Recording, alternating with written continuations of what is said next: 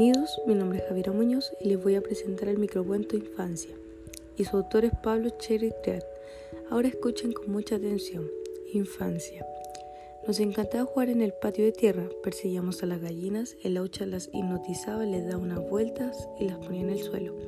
Con un palito de madera dibujaba su jaula, todo era magia, la montaña a lo lejos, el sonido del viento y mamá. Desde la ventana nos miraba crecer. Un domingo un potro de bocado nos arrebató mi papá. Mi mamá murió en vida. Se nos fue mi hija, decía la ñaña. Cuida a su mamá.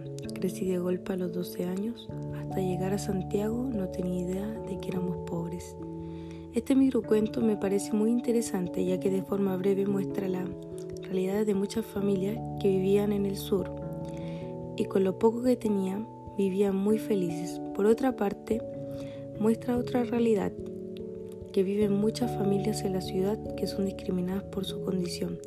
Me gustaría recomendar este microcuento a los niños porque es una historia que muestra que sin tecnología los niños se podían divertir usando su imaginación y también para que valoren las cosas que tienen, ya que hay niños que no tienen la misma situación que ellos.